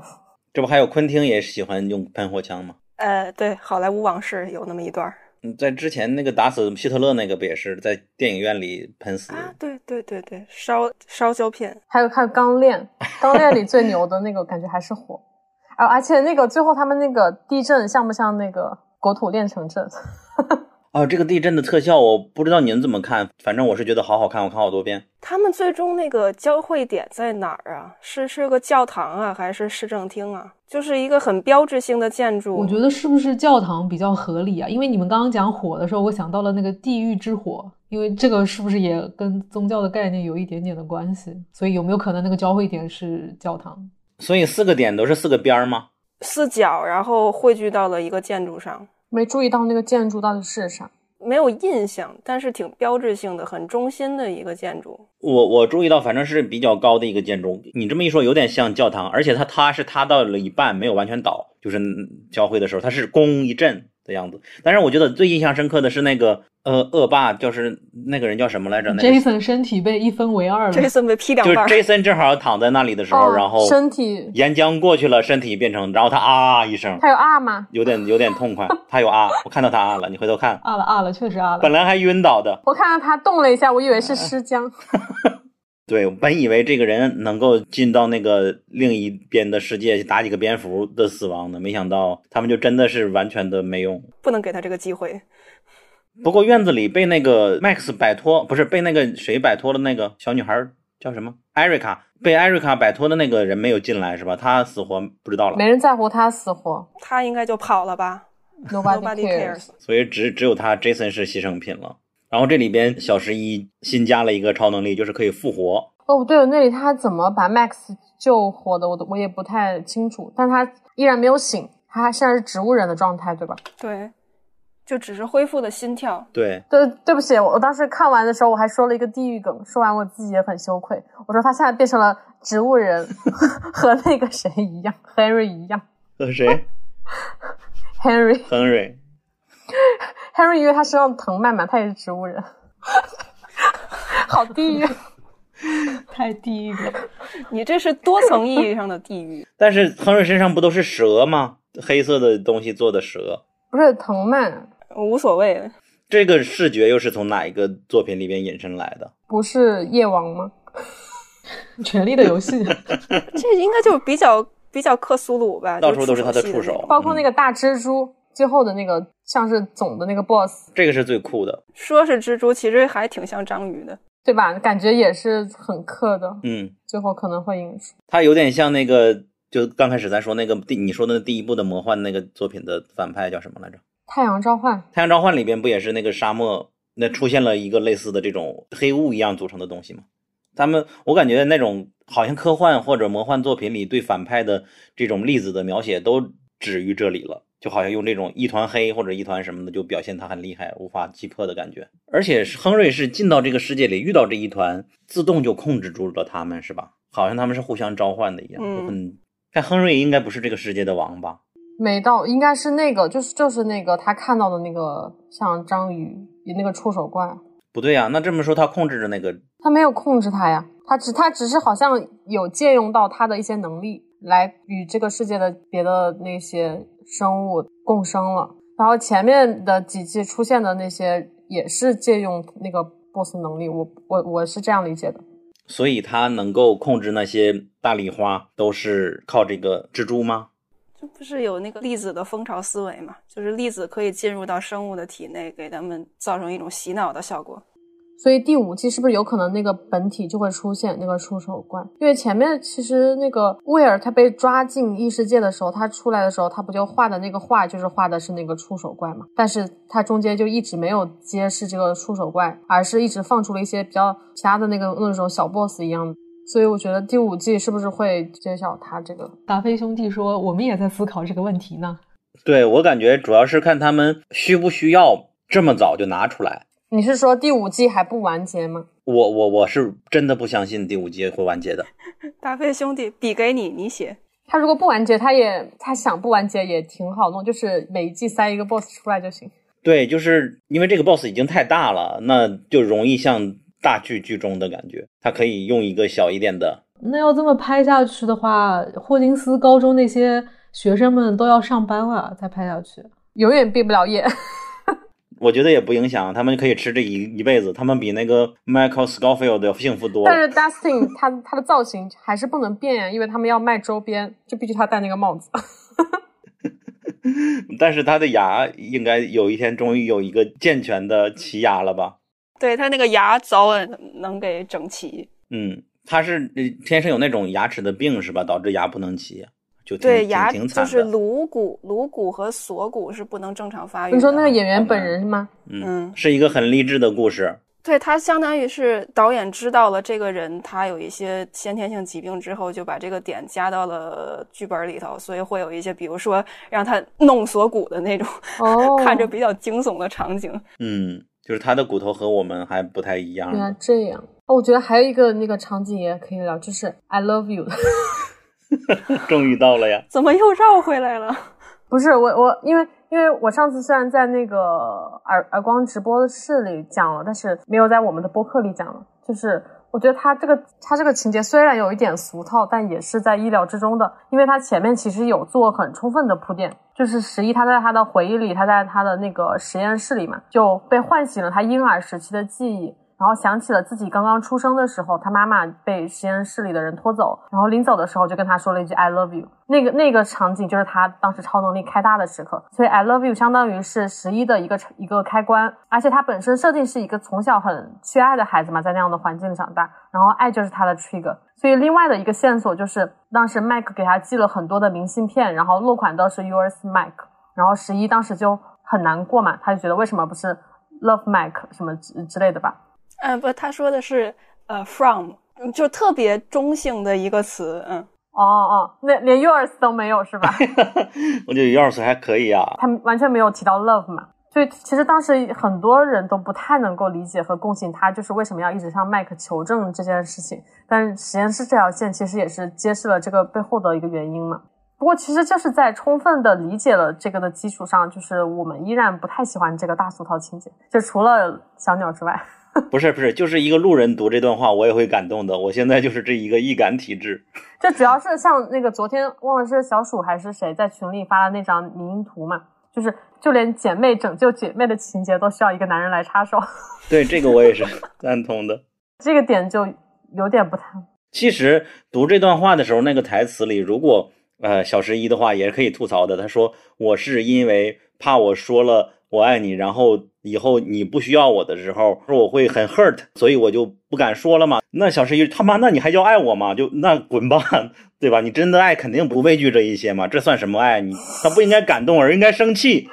我就所以说本来就应该老子不干了，爱死死吧，就是这个感觉。听到这一点，我觉得他不应该感动。嗯，然后，哎，你们知不知道那个达菲兄弟他原本在第一季就把 Steve 杀死的？不知道哎。哎，我听说过呃，，有听说，而且我觉得也是可以想象的，因为第一季它好像设定就是一个非常那种美国青春校园的那种很很很傻的那种男生，Steve 这个角色第一季很不讨喜，是不是有点像这一季里就是那个身体被切成两半儿那个人的设定？他第一季就有点这种意思。而且他挺像那个第二季的 Billy 的，就 Billy 一来的时候，不是跟 Steve 在篮球队里面就是对打比赛嘛，然后那个 Steve 就被他给 KO 了，然后当时那个 Billy Billy 就感觉是可以跟 Steve 一争高下，然后然后那个 Billy 又很有女人缘，连那个 Mike 的妈妈差点都要跟他发生一段，对，啊，已经已经快发生了，好像。那段也很莫名其妙。而且好几个妈妈都是在那个游泳池边上凹造型，太滑稽了。那个也很典型的美国青春。那我问一下，就是在最后那个四方形裂开的地震的这个桥段里边，有一个房间是一个女孩啊，妈妈，那个是麦克的妈妈吗？就是她，哦，Nancy 跟 Mac 的妈妈。我当时就很担心他们母女俩要完，就很担心他们母女俩是不是也要像那个 Jason 一样 要变成死人了。我当时很害怕。但应该这一次地震也死了几十个人吧？后边新闻报道对吧？二十二个人，我看新闻写的是。然后你们都吐槽大结局最后这半小时，每个人都要抱一圈儿、见一面、握个手，嗨 say 个嗨好久不见呀！你们终于来了，以后你也再也不要走了。你们觉得好俗套，但是我看他们每次拥抱一下我都哭，就每一个桥段 happy ending 我都很感动。我就是不知道那个采蘑菇的小男孩去哪儿了。他会不会就失踪了？他而且他有一个镜头，就是对着那个那个披萨店的那个长发小哥，他在那个外面采蘑菇，然后就那个镜头就感觉很诡异，就突然给到那样一个镜头，而且是他们里面的俩人就是往从屋里往屋外望的这样一个镜头。就是那印第安人吗？是吗？对啊，他在那采蘑菇，他是蜥蜴，西班牙裔。他不就是衣柜说那个车是他骑的，这开的这个人对啊，就是？他后面讲他去采蘑菇，我我当时想的，那是不是云南的蘑菇啊？他在嗨。我也觉得应该是那个，因为他的大麻已经抽完了。他是他是为了找那个置换蘑菇去的。所以他只是一个好玩的桥段，是吧？因为后面所有人拥抱，然后大结局，然后大家一起站在那个草坪上往往那个往那边看的时候，就没有他呀。我被你说的脊背发凉，以为这个人是死了吗？这是一个埋的线吗？不是，因为就最后大结局，就所有人站在那儿的时候就没他呀，是因为他不是主角吗？这个多好的一个桥段给他设计的，还符合他人设，又嗨起来了。嗯，他忙着吃蘑菇，所以没有出现。很 合理。你说大结局什么有一个大团圆的剧情吗？我都不知道了耶。就是十一他们从那个小木屋出来之后，在山坡上，然后看霍金斯小镇的情况。对，有一边不是那个草地都全部都被烧了嘛，然后他们站在那儿看，然后那些人中就没有那个小哥。我当时就想他去哪里了？还有艾迪的 叔叔，我就感觉就是为什么他们不告诉艾迪的叔叔呢？不是跟他说了艾迪死了吗？是告诉他死了，不告诉你真正的死因吗？他如何救了我？这应该不好说吧？连自己的爸妈都没有说。因为还牵扯到小十一的生命啊，因为他们现在在异世界这个事情还没有到真正能跟所有人如实以告的这个状态。他们连自己的那个 Nancy、Mike，他们连自己的父母都没有讲过这个事情，还有妹妹，是吧？对啊，而且那个警方就那个黑人那个头那个警察头头还在追杀着他们呢，他肯定还要再继续的嘛，不可能他就此就住手了。所以说这一季你们最喜欢的反而是这个蘑菇小哥是吧？对，采他蘑菇的确实挺小哥哥好玩的。还有 Eddie 我也很喜欢，我真的觉得他死了有点太可惜了。消暑也很意难平嘛但。是艾迪，我有一些理论哎，不过我这个理论讲起来会有点长，呃，就是因为本身艾迪和 Dustin 就是游戏宅嘛，然后《龙与地下城》它的出现跟魔界的关系就很紧密，所以这两个人通读过魔界是非常合理的。然后第第六集的时候，不是出现说什么我要去魔多这样的一个台词，嗯然后到了第七集，那四个大孩子出现在异世界的时候，就捏他的一个场景，就是四个霍比特人躲戒灵的那个场景。哦然后艾迪是这四个大孩子里头最年长的，在小说里头，在小说里头，弗罗多是四个霍比特人当中最年长的，所以他这里头有一个角色的对应关系。对，艾迪是对应了弗罗多的。而且在弗罗多就是远征的过程当中，他确实身心上有一部分是死在了这个过程当中的，但是弗罗多本人并没有死，所以有没有可能有这样的对应关系之后，艾迪也有可能复活？但是这样真要复活的话，又有点太俗套了。哦我也想过他有可能复活的，说不定他和那个亨瑞变成了一个对头呢，在里边。还蛮希望他那个的，我喜欢这种俗套。那正好说说这里边有多少别的电影梗嘛？比如说，I have a bad feeling about this，这种星战的烂俗梗也出现在了那个那俄罗斯线上嘛？还有什么你们能想到的？它里面有很多对那个八十年代怪奇电影，还有一些经典恐怖片的那个致敬玩梗。就前面我们刚说了 Nancy 和 Robin 去疯人院嘛，看维克多把自己眼睛戳瞎的维克多，他这一幕就是沉默的羔羊嘛。而且维克多的那个演员，他就是《猛鬼街》里 Freddy 的扮演者，也也很有意思。然后那个，哎，他们戴着那个白色的面具，就是模仿那个月光光心慌慌嘛。然后还有一些说是那个《猛鬼街驱魔人》里的那个经典的台词的复现，包括那个前面的一整段都是那个魔女佳丽的那个致敬嘛。嗯然后还有看到有人说那个 Hopper 把自己的那个脚骨弄断来越狱那段是致敬《电锯惊魂》，但是我觉得这个你非要这么说也不是不行。是硬要这么说的话，包括魔女佳丽那个，其实我也觉得有那么一点点牵强，尤其是有人拿那个泼咖啡和泼油漆去对应，就就泼咖啡，泼咖啡简直是一个人畜无害的行为，相比之下，哎对，而魔女佳丽她完全是一个非常血腥，就满身是血的这么一个片段。哎，反而前几年的一个什么忘了一个什么青春校园美剧，它就是完全的致敬。就 Netflix 另外一个嘛，就就一个英文句子，我忘记了，就是那个是结尾，真的是满身都是血的那个出现在大街上，他是真正的模拟佳丽的。啊啊，那个这样不 OK，对对哦，是是是是是，I'm not okay about this，就大概是这个。对对对，嗯，那个才非常猛鬼街是哪一个桥段的？猛鬼街他们住的地方就就有一个地方叫榆树街，不过这是第一季出现的情况了。他们说第四季也有猛鬼街的桥段，那个的扮演者就是 Freddy 啊。还有苍穹之下呢。苍穹之下，我听到耳光他们有聊到，但是我没有看过这个。小丑回魂，你说怎么算呢？就是气球在这里边也出现了，对吧？气球有气球，就是作为惊悚道具是有的。而且他们有在那个下下水道里有一个有一个有一幕啊，我记得是小丑回魂的二还是一，那死亡的方式也都是飘起来嘛，都有点和驱驱魔人类似嘛。这个我倒不记得，感觉飘起来的死法在那个驱魔片里很多，嗯，驱魔就是要飘起来。因为那里面直接就说 Let him flow，他们直接就这么说的。那个小丑回魂里边还是 fly，我忘了。嗯，然后刚刚衣柜说到那个《龙与地下城》，我觉得也可以讲一下它这个，因为它这一季相比那个二三季，感觉那个口碑回来的一个原很大的原因也是那个《龙与地下城》回来了。它二三季它那个 D N D 的那个元素其实就减少了很多，因为这部剧它当时一出来就非常吸引人的点就是它那个展现在八十年代的美国流行文化嘛。但是其实看这个之前，我对于那个 D N D 为数不多的了解就是来自于《生活大爆炸》，就他们几个宅男就非常喜欢玩这个。而在这之前，我我好像就只是听说过这个，都不知道它到底是个什么游戏啊，什么玩法都不知道。然后，但是而且它在很多的那个影视作品里，好像都只是作为一个呃彩蛋一个元素，就是一个这些人喜欢玩这个东西。但它但是在《怪奇物语》里，我觉得它是把 D N D 直接融入了叙事，然后与故事与角色形成了互文的。这个好像是我觉得很少见的。然后，比如第四季里那个 Dustin 他们几个地狱火的成员，他们在破解那个霍金斯神秘事件的那个杀人事件的过程当中，他们就把那个现实里的那个 boss 关联成了 D N D 的中的一个 boss 维克纳。我当时就觉得很巧妙，而且而且好像说，如果是你是资深的那个 D N D 玩家，就是甚至可以找到那个人物原型上的对应，比如刚刚那个衣柜就说了，他那个和那个和指环王的一些对应嘛。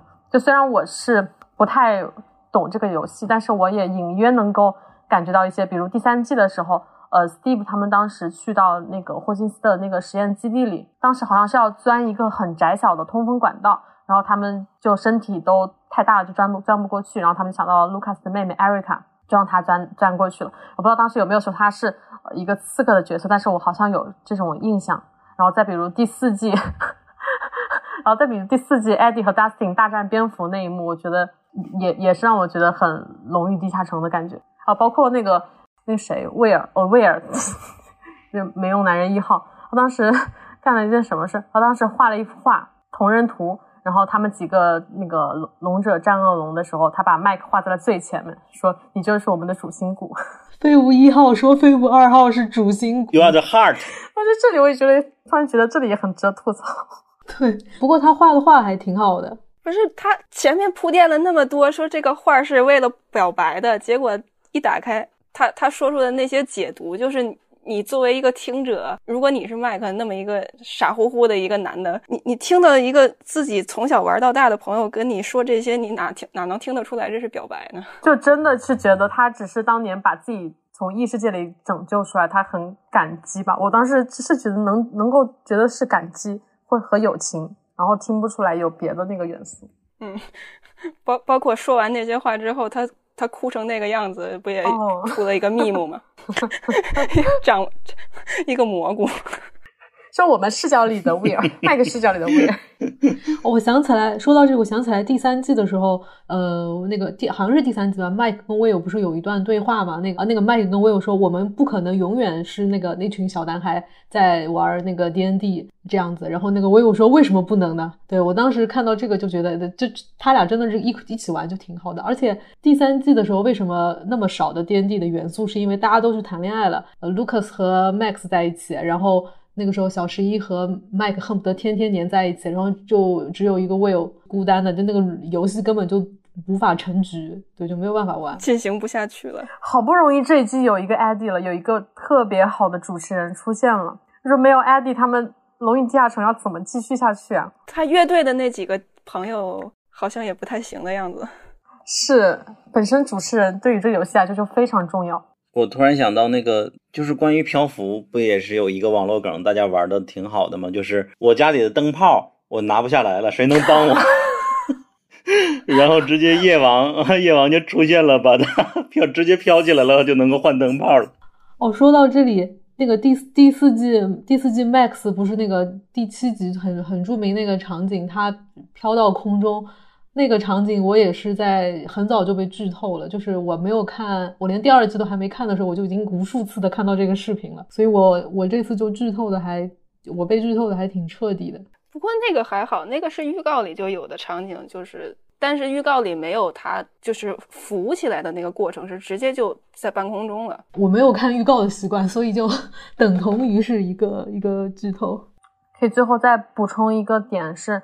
当时在那个耳光那场直播里也讲到，就是我比较喜欢他的一个点是他的风格，就是作为一个悬疑恐怖剧集的他的风格，就是近年的这种精品的美剧，很多走走的都是这种侦探的路线，就侦探带着一个好的风气，但是又变成了一个不太好的风气，就是会靠各种比如炫技啊、迷晕你的镜头啊、各种碎片的剪辑来完成，但是。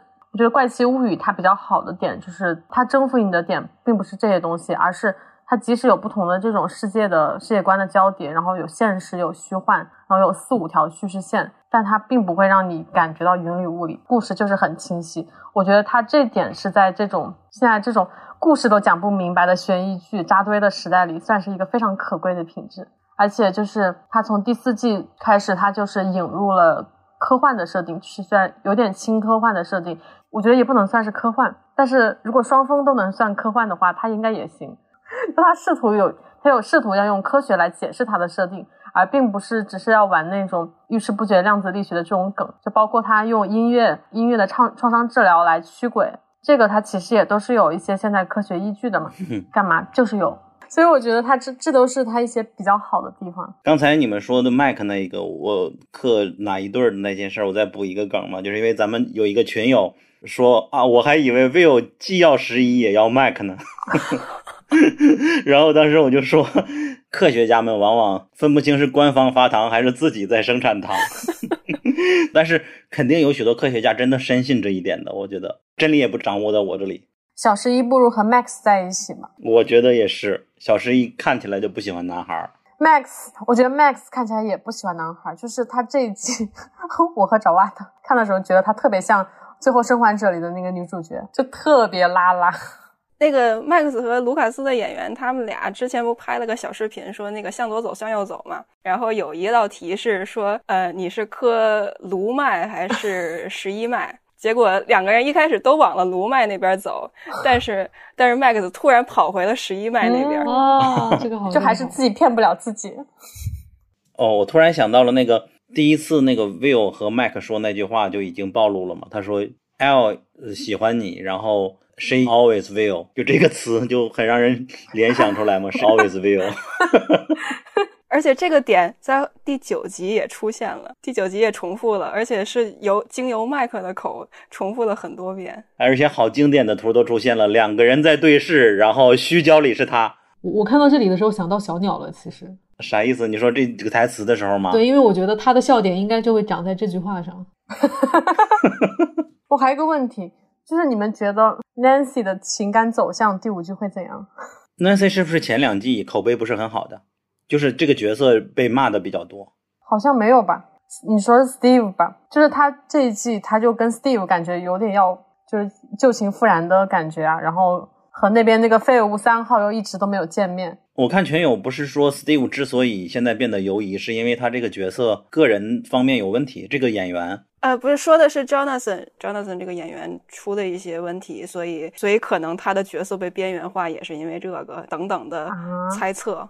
所以这季他就对吧，就挺没用的，感情也也很不好。但是 Steve 其实我觉得这一季他还挺挺克制的吧，就虽然也是点破了说我的那个养了六个孩子的梦里你是孩子妈这种话，但是 我觉得他还是相对克制的，嗯。就为什么呀？就是为什么？就是就是前面两季的时候，就是绝对的这个主角团儿，到这一季全部都是变成一些很就是不重要的存在了。但是我感觉这样不很好吗？我想说，这个是编剧刻意安排吗？还是说，就是因为观众对他们每个人物的喜爱度就是有一些变化，然后他们才这样安排，还是怎样？还是说，就是因为编剧第三季结尾的时候安排了他们离开霍金斯小镇的这个这个决定，导致他们这一季就不得不就是角色被边缘了？我感觉就是这种物理空间上造成的疏离。你是觉得现在比较重要的角色的戏份本来也可以给原来的主角们吗？对，我想我想的是，他们就是这几个角色这一季变得不让人喜欢了，是不是只是说因为在情节上他们变得不重要了？但我觉得这是好事，就是原来只是这四个主主角或者几个主角，现在变成了八个主角，更多了，而且他们都同样受欢迎，没有影影响到别人影，响到他们自己。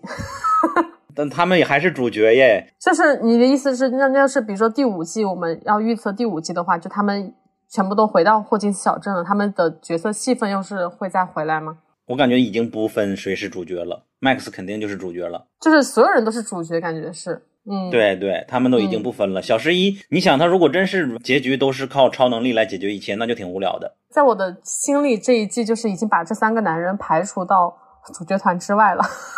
他们回到 故事核心的话，可能会稍微好一点。我觉得这个编剧的能力不足以驾驭这么大的物理空间差距。现在已经很好了。这几个新的角色我觉得都很好，最好把艾迪再写活，让《龙与地下城》的这个游戏可以继续。这个很这个很难，完全不知道怎么弄。好像这个就是有这个游戏好不好玩，也很大程度就取决于主持人。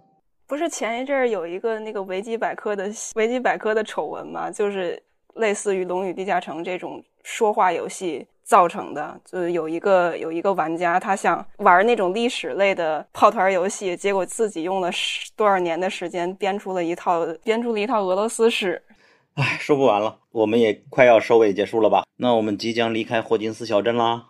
即将离开霍金斯小镇，进入哈利波特的世界。进入九又四分之三站台了。然后其实，在和你们聊这期之前，我还有问过那个忽左忽右的程彦良要不要聊一期嘛？他之前就一直很喜欢《怪奇物语》所以但是因为为了这个热度，为了我们的欢乐度，我们还是今天自己内部人聊了一期。然后如果大家还没听够的话，考虑再约他聊一下，但也不确定了。想要的话，可以评论区告诉我们。评论区肯定说快来快来。搞快点儿，搞快点儿！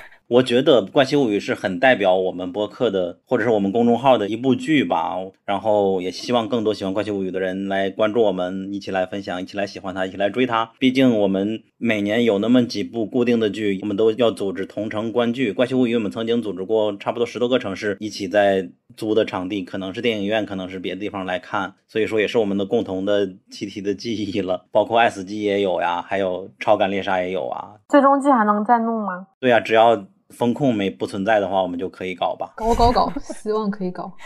我觉得这个在在影院看真的会哭出来。肯定的，所以说我对第三季的喜欢好感超过第二季。我后来发现许多人喜欢更更喜欢第二季，但第三季他在影院里唱 K 那种感觉太爽了，你们没有办法体验到我体验到的东西。那我更喜欢第三季啊，我是觉得第四季大于第一季，大于第三季，大于第二季。嗯，第四季整体好，但是我感觉唱歌还是第三季更欢乐，太爆米花了，一起在唱歌。Dustin 棒，你要给我唱歌，我才能告诉你，然后就一起唱，太甜了。说到这个，突然想到那个上次凯在那个群里发的，就是 Spotify 出了一个官方的歌单 Upside Down Escape，嗯就是每个人就是 生成不同的，就是如果你进入 Upside Down 的世界，就是哪首歌能够把你救出来？大家可以自己去看一下自己是是哪些歌。啊，现在也两个多小时了，然后今天节目就到这里，跟大家说再见吧，拜拜。拜拜。拜拜，拜第五季见拜拜。如果喜欢本期节目，欢迎去苹果 Podcast 给我们一个五星好评。欢迎在小宇宙给我们评论、留言、点赞，还有什么来着？欢迎进群。